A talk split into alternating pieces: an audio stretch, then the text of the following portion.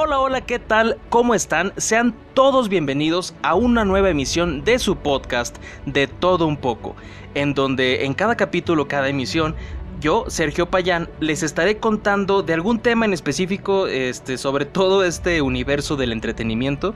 Y en esta ocasión, en esta ocasión estoy feliz, feliz de presentarles un trabajo que realicé en donde tuve la oportunidad de dar voz a un prefacio de un libro. Estoy hablando de Darkiria. Darkiria es creado por la maravillosa imaginación de la escritora mexicana Karen Gallardo. Realmente estoy súper contento, ya quería compartírselos, quería que lo escucharan todos y estoy muy muy satisfecho con el resultado de, de esta gran colaboración con este gran talento de esta escritora y así como también tuve la oportunidad de colaborar con una súper talentosa y bonita voz. Es una excelente cantante y estoy hablando de mi amiga Paola Barreto. Le mando un gran saludo y un fuerte abrazo que realmente fue muy divertido y una experiencia muy gratificante el poder grabar de esta forma, eh, aún en distancia, de poder colaborar y haber hecho realidad todo este proyecto del prefacio de la obra Darkiria que en lo personal se me hace un excelente libro, una excelente idea para una saga que puede dar mucho, muchísimo material porque realmente la historia es es muy fascinante si te gustan las historias de magia, oscuridad y tramas que realmente te atrapan desde el primer capítulo que empiezas a leerlo y que en lo personal totalmente recomiendo que consigas para poder leerlo y ver toda esta fascinante historia que envuelve a Darkiria. Y bueno, ya basta de tanto hablar y escuchemos este grandioso prefacio de Darkiria.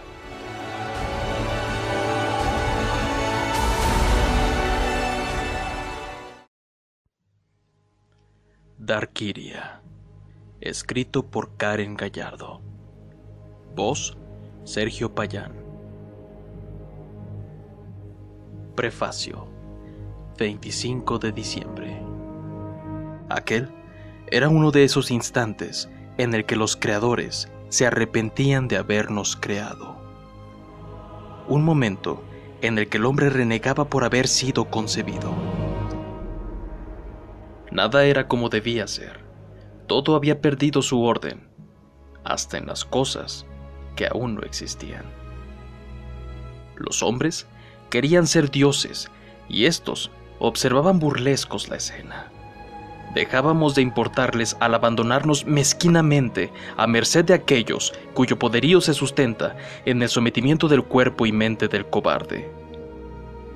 Para entonces, los supuestos dueños de los pobres de espíritu, su alma estaba, desde hace mucho, vendida. Incluso la naturaleza deseaba borrar cualquier rastro y vestigio de que una vez existimos la lluvia y el viento se dejaban escuchar nítidos, exigiendo purificación. Hasta ellos estaban tan hastiados de la iniquidad de los humanos que, cegados por los demonios de la carne y el pensamiento, dictaminaban su andar creyéndose virtuosos, redentores para el ignorante y el ingenuo. Pero ni el abandono de los dioses en sintonía con el poder de la naturaleza llegaba a ser suficiente para lograr el fin de la agonía, mucho menos la de un ser que alguna vez había sido inocente y había soñado. Para esa joven era cada vez más utópico el tiempo en que su valía dependía de estar viva. Nunca pudo imaginar que la muerte debería ganarse Solo pedir que abriera sus alas no era suficiente. La muerte, cuando uno la desea, resulta un privilegio. Sin embargo, muchos meses atrás, ya había perdido el control de sí misma. La mujer de piel y mirada espectral seguía implorando que no solo fuera ella merecedora del principio eterno. Ahora más que nunca, ansiaba disfrutar algo tan anhelado por el vivo el paraíso como obsequio después de tanta prueba mortal, sino también su hija, que todavía no respiraba, y aún así, por amor, ya la quería otorgar a una perpetuidad más allá de todo lo existente. Era tanta su aflicción que no le importaba en lo absoluto ahora seguir en este espacio terrenal, y menos con la amenaza de que fuera para siempre. Los que se creen sabios en esta fe han de presumir a la muerte como un regalo divino para lograr algo más allá de la perfección. No habría más consuelo y dudas. Han de decir presuntuosos que no es el fin, sino apenas el inicio. Entonces, ¿por qué el terror? Los dioses prometen castigarnos si reclamamos ese control y si pretendemos poner tiempo y lugar a la conservación. ¿No debería ser el todo que busquemos a diario? ¿Para qué probarnos si ellos conocen nuestro final? ¿Por qué no ofrecernos todo desde el principio? Porque hay que merecerlo. Sería la respuesta por fe. El diario vivir nos revela que no merecemos sus recompensas. La aflicción es la dádiva que nos prodigan y humildes, debemos recibirla con gusto son crueles y despiadados. Su única función siempre ha sido jugar con nosotros. Les complace la angustia de nuestra miseria. La ostentosa construcción de piedra para esos fieros tiempos invernales provocaba más heladas en el interior. Y el clima era peor que el de las semanas que precedieron. Las nevadas se habían despedido sin embargo, la huella del frío se negó a retirarse y se prolongó más.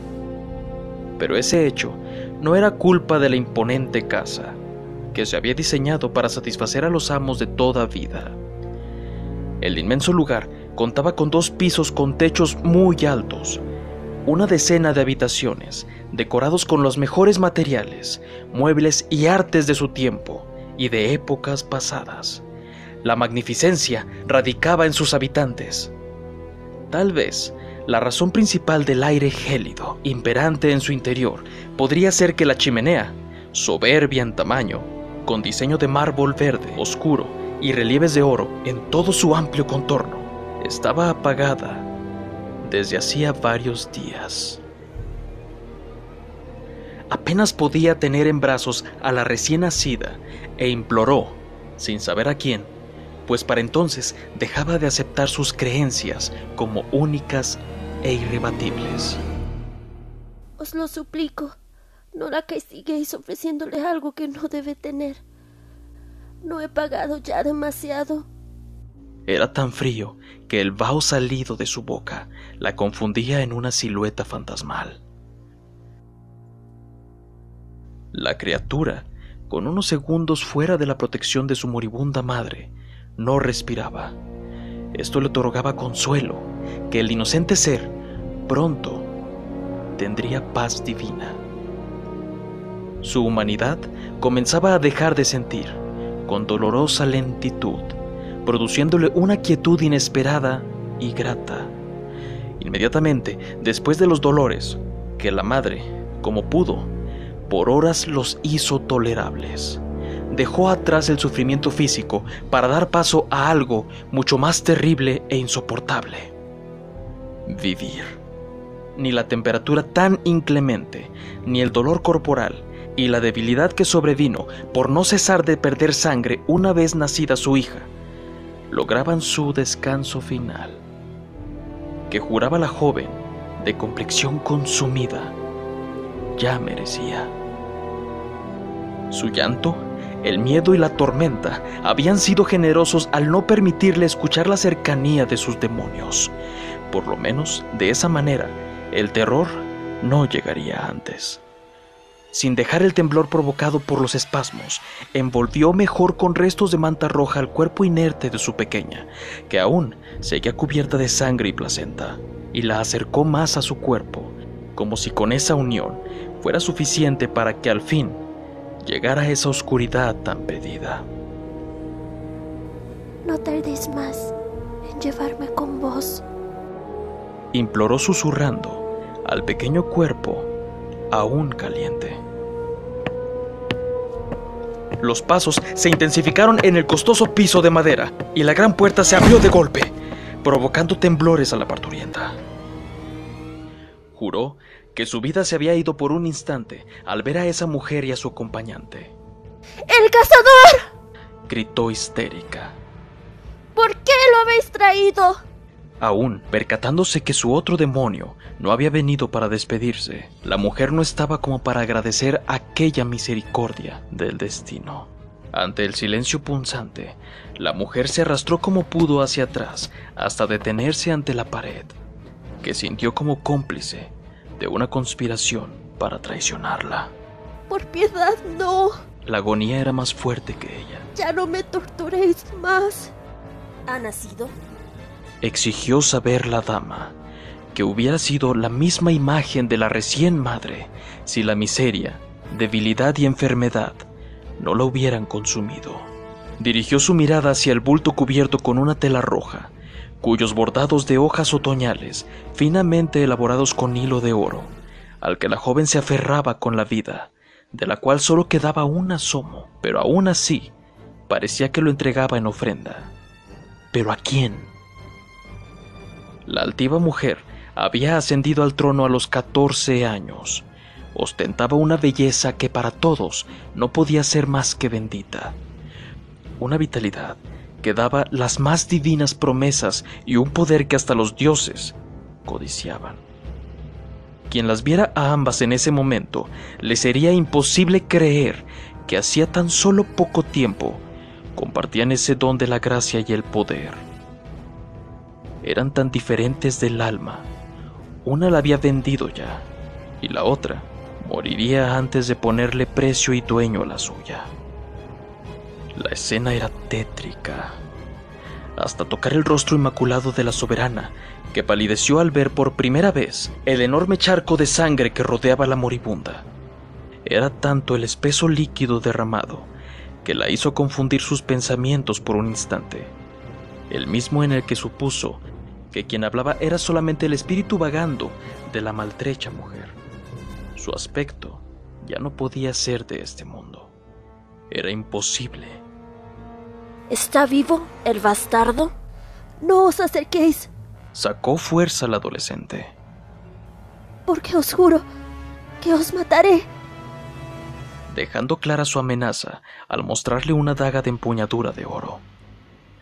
El hombre a su lado, indiferente al dolor hasta entonces, se había mantenido expectante. Al ver a su señora amenazada, dio un paso hacia adelante al conseguir el motivo perfecto y desenfundó la espada de su cintura con un ágil movimiento. No, enfatizó esta, sabiéndose dueña de esa vida. Yo me encargaré. El señor de edad madura, aunque de apariencia joven, con actitud soberbia, retrocedió ante la negativa y no pudo evitar lanzarle una mirada de desprecio y lleno de ira balbuceó. Un poco más, solo un poco. La reciente madre no pudo evitar observar a este hombre, causante de muchas de sus desgracias y el protagonista de sus peores pesadillas. Aquellos despiadados ojos negros serán lo último que veré antes de partir, pensó. ¿Aborrecéis vuestra vida? Cargada de desprecio, exclamó la soberana. Sin importarle a la reina que aún no hubiese soltado la daga, se aproximó. La imagen del piso ya no era una amenaza. Embosando una amarga sonrisa, se colocó en el duro piso de rodillas. Contempló todo el espacio lleno de estupor. ¡Qué inmensidad! ¡Qué lejanas las escaleras que habrían conducido a la mujer a un alumbramiento menos cruel! Después de todo, ni ella merecía tanta impiedad. Este pensamiento la invadió unos instantes. La espera de su propio hijo llegaría muy pronto al término y sabía que para ella todo sería diferente. Extendió su mano, pero ésta nunca llegó a ninguna parte. Con frialdad pronunció. Me matarán. La otra mujer agregó. Solo para verlo. Desearía un poco más de tiempo. Levantando la manta con dos dedos para darse cuenta que la principal manipuladora de su destino era una insignificante niña. Debemos deshacernos de la bastarda, afirmó con dureza, ignorando lo que acababa de escuchar. Se quitó los guantes de piel, dejando al descubierto, apenas visible, en el interior de su muñeca izquierda, la marca del puro, símbolo que ponía de manifiesto a la más privilegiada de las castas.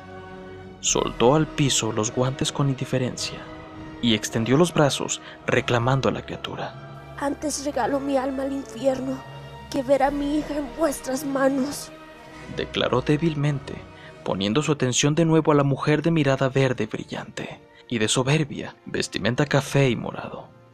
Está muerta, aseveró, aliviada al percatarse de su pequeño tamaño y de que no se había movido.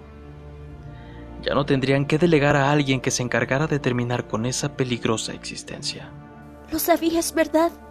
Pero ¿cómo saberlo? Se había cerrado la conexión. Soltó con desprecio la agonizante. Sin embargo, lo sabían. Lo de Hadari. Todo. ¿Pero por qué esto? ¿Por qué encerrarme? ¿Por qué permitir que me torturasen hasta acabar con todo lo bueno de mí?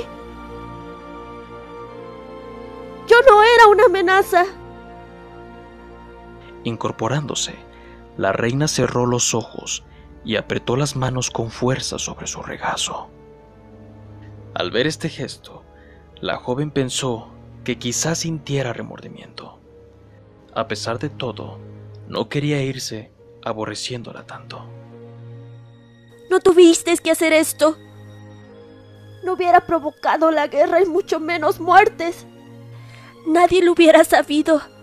Me habría ido sin que nadie supiera de mí. Solo vos. Siempre iba a estar presente. Para este momento, cualquier utopía ya no era válida. Rió con amargura al oyente. Aceros. Espetó. Es lo que vos hicisteis. Todo empezó por vos. Pero aún así, no os deseo la muerte, aunque ya está aquí. La muerte es mi única fe, poderosa, eterna e innegable. De solo pensarlo, comenzaba de nuevo a sentir paz. Dejó con solemnidad el cuerpo inerte de su hija a un lado del suyo. La observó por última vez y por unos segundos quiso memorizar sus bellas facciones, sus sublimes rasgos perfeccionados por la sangre de su padre el conde de Audra. Deseaba que en sus últimos minutos de vida no le embargaran los sentimientos que han regido la existencia del ser humano, aquellos que los convirtieron en salvajes, destruyéndose a sí mismos. Y muy pronto a ella, sino sentir las pocas cosas que nos enaltecen, amor y bondad. Tratando de vivir la paz de su hija, la besó en la frente y teniendo solo en su mente las dos personas que más había amado, cerró sus ojos. Sabía que había llegado el momento. Con una fuerza proveniente de sus recuerdos, volteó la mirada a quienes implacables contemplaban con impaciencia. Sabéis que sin mi estatua no podréis gobernar. Por eso vinisteis. Por eso lo trajisteis. Queréis mi alma. Todos comprendían, por supuesto, que se refería al hombre, marcado por la maldición de sus ancestros. Aunque para él, como para muchos, era el máximo privilegio y se aprovechaba de ello para controlar a las personas aún después de esta vida. Pero para vuestra desgracia, ni muerta sentenció con una tranquilidad inquietante.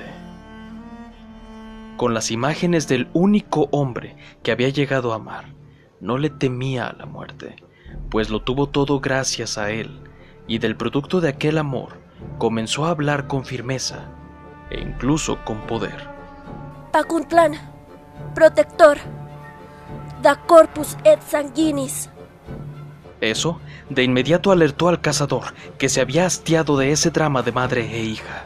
¿Qué es lo que estás diciendo?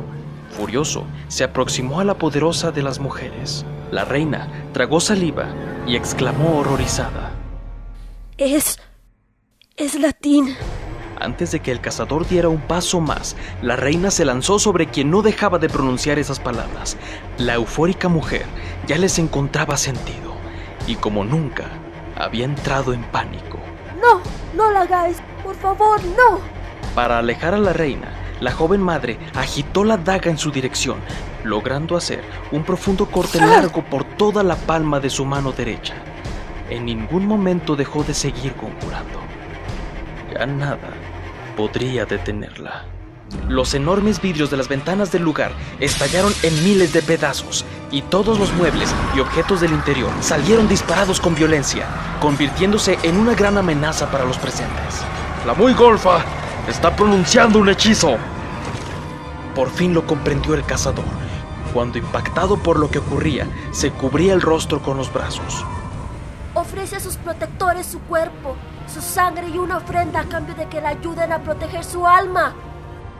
Le informó la reina mientras torpemente trataba de protegerse detrás de una columna.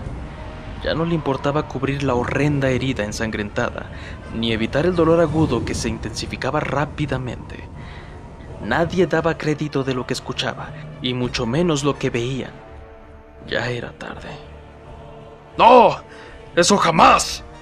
Imposible lograrlo. Se balanceó con fiereza a la que juraba ser la futura provocadora de toda su desgracia. Tenía que matarla antes de que lograra su propósito. Desenfundó nuevamente su espada y para que acallara, de un solo golpe, su filosa arma atravesó el corazón de la joven. Hilos de sangre brotaron de su boca y cayendo trató de acurrucarse a un lado de su criatura. Pronto estarían juntas. Logrando el milagro de abrazarla en aquel instante, se percató al sentirla que había perdido toda paz conseguida. La niña no debía estar viva. No, por favor, no. Balbuceó desconsolada. Vio la peor pesadilla, una que superaba a todas. Ella respiraba. La niña lo hacía con dificultad. No tardaría en llorar. Débil, pero lo haría. Lamentó que su hija terminara sus minutos de manera tan violenta en manos de esos demonios, que pronto serían suyos también. Nada más por culpa de sus pecados. Pero no era un precio muy alto el que estaba pagando por el sentimiento más noble Solo podía buscar el consuelo de que el conjuro fuera suficiente para proteger su alma. Gracias a la edad tan tierna de la criatura, no era necesario cuidar la suya también. Suplicaba que así fuera, pues nada ya tenía un orden. La joven era un puro, no una hechicera. Deseó como nunca que solo por esta vez pudiera ser suficiente, lo que años atrás se le habría enseñado. Para entonces lo había desdeñado, siendo ella quien era, siempre lo vio tan insignificante.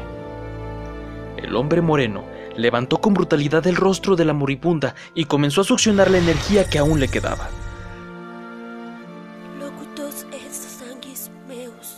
Decretó la mujer con sus labios llenos de sangre, y lo último que pudo ver antes de partir fue aquellos ojos negros.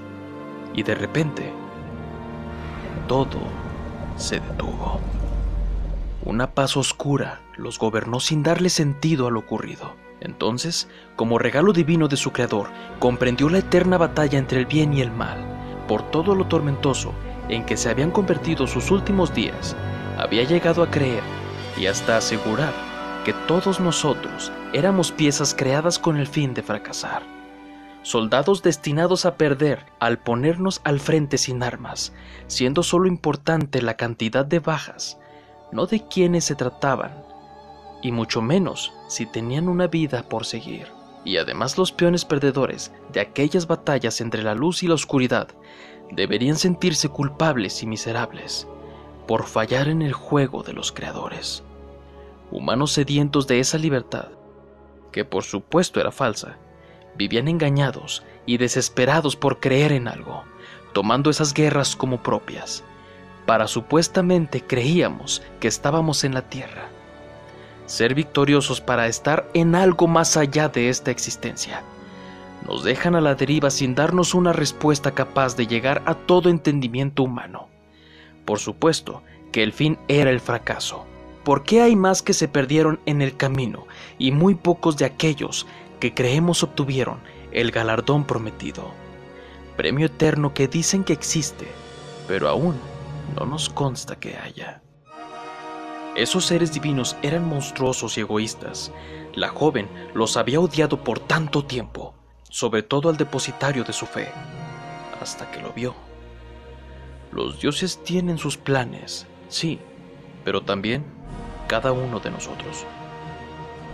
Ellos no eran los enemigos a vencer al no escucharnos y correr en nuestro auxilio, y por fin darnos la respuesta que deseamos.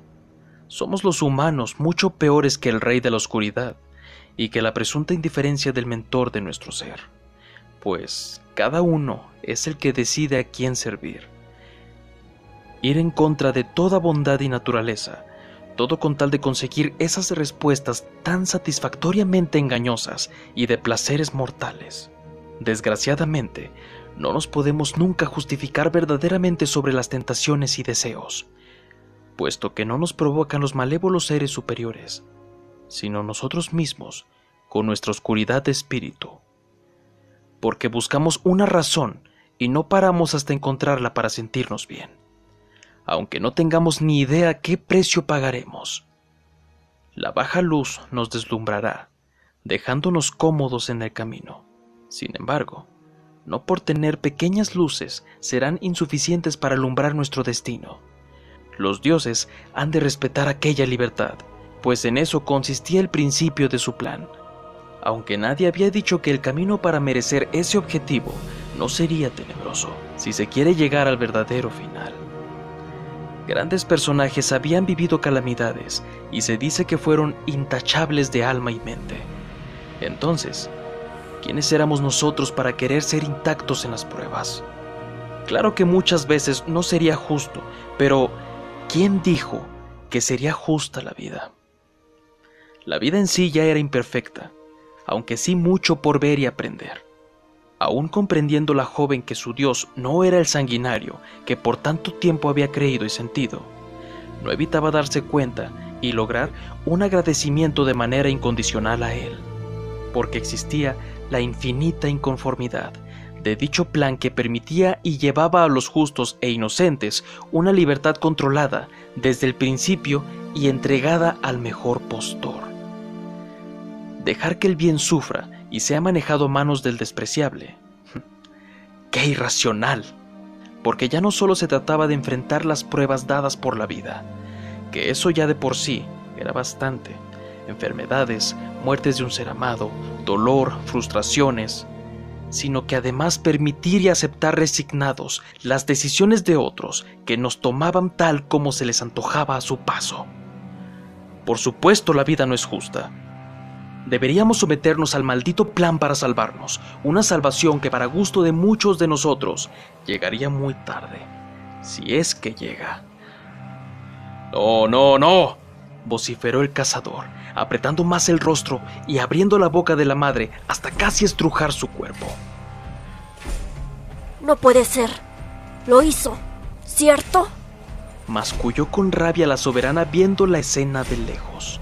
Absorbí lo que le quedaba de energía, pero no su alma. Hasta sentir que el cuerpo se le quemaba, el hombre aventó al suelo con menosprecio e ira a la mujer inerte, como si no existiera. Lo creí imposible por un puro. ¿Pero cómo? La rabia lo estaba consumiendo. Si supiera, estúpido, no estaría aquí. Siendo quien era la bellísima adolescente, no le intimidaba que el hombre fuera un cazador, ni que con su sola fuerza física fuera suficiente para acabar con ella, de imagen tan menuda y frágil. Por no haber obtenido lo que deseaba y por todo lo que pasaría, sabía que la rabia en ese momento había capturado su esencia para destruirla. Este sentimiento sería el que le embargara y desde aquel momento dirigiría su vida. Dándole la espalda le ordenó. Que venga Kira. Salió de inmediato, lleno de frustración y con las facciones descompuestas por la ira. no tardó en venir con él un hombre todavía más alto y fornido de edad recién madura, aún fresca. Enterradlas, quemadlas, lo que sea, pero que nadie las encuentre. Escupió el cazador al grande charco de sangre que trataban de alcanzar sus botas. No será complicado. Si a la muy zorra ya la creen muerta. Y habrá otros. Lo juraba la mujer.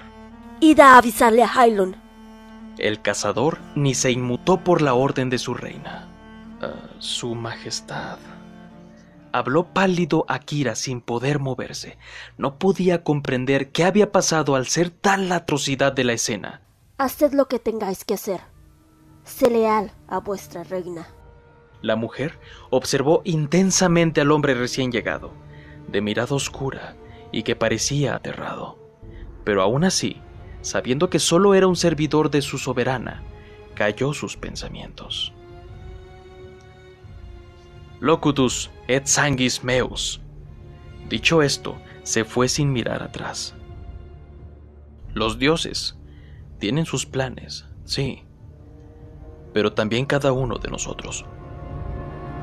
Darkiria.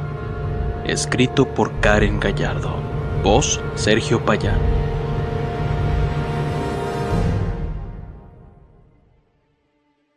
No, no, no, no. Qué, qué grandiosa historia creó Karen Gallardo.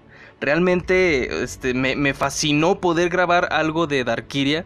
Y qué mejor con una colaboradora tan talentosa como Paola Barreto que por cierto en la descripción les voy a, dejar su canal eh, la liga directa para que puedan disfrutar de su gran talento porque canta fabuloso. Realmente la pasión con la que interpreta todos los temas que ha realizado en la actualidad me gustaron demasiado y quiero compartírselos para que ustedes también los disfruten, así como yo tuve la oportunidad de en una tarde relajada ponerme a escuchar todas sus canciones que ha interpretado, que acaba de sacar eh, una colaboración muy buena y también hay un tema de, de, Hércules para recordar todos nuestra, nuestra bonita infancia. Y también para aprovechar, darles un aviso que si les gustó esta fabulosa historia, eh, pues próximamente estará disponible una entrevista con la autora de este libro Darkiria, eh, Karen Gallardo. Entonces sigan este podcast para poder ver todos los detalles e historias que nos tiene preparado Karen Gallardo para contarnos y envolvernos más en todo este universo que acabamos de escuchar. Creo que vale mucho la pena conocer un poquito más allá de dónde nace esta historia y me refiero desde la mente, conocer los secretos que tiene la mente, la inspiración de esta historia. Creo que va a ser algo muy muy interesante. Porque hasta yo ya quiero poder realizar esta entrevista, compartírselas, escuchar todos estos fascinantes detalles que nos tiene preparados y disfrutarlos una vez más con ustedes. Y sin más que decir, pues muchísimas gracias. Realmente aprecio todo su apoyo, aprecio los buenos comentarios, también las críticas para poder seguir creciendo. Y si ha sido de su agrado, compártanlo, compártanlo con las personas que creen que también les gusta esta temática, que les gustaría escuchar esta historia. Y en serio, gracias, muchas gracias por todo su apoyo. Me ha encantado hablar una vez más con ustedes de todo un poco. Yo soy Sergio Payán, me despido, bye.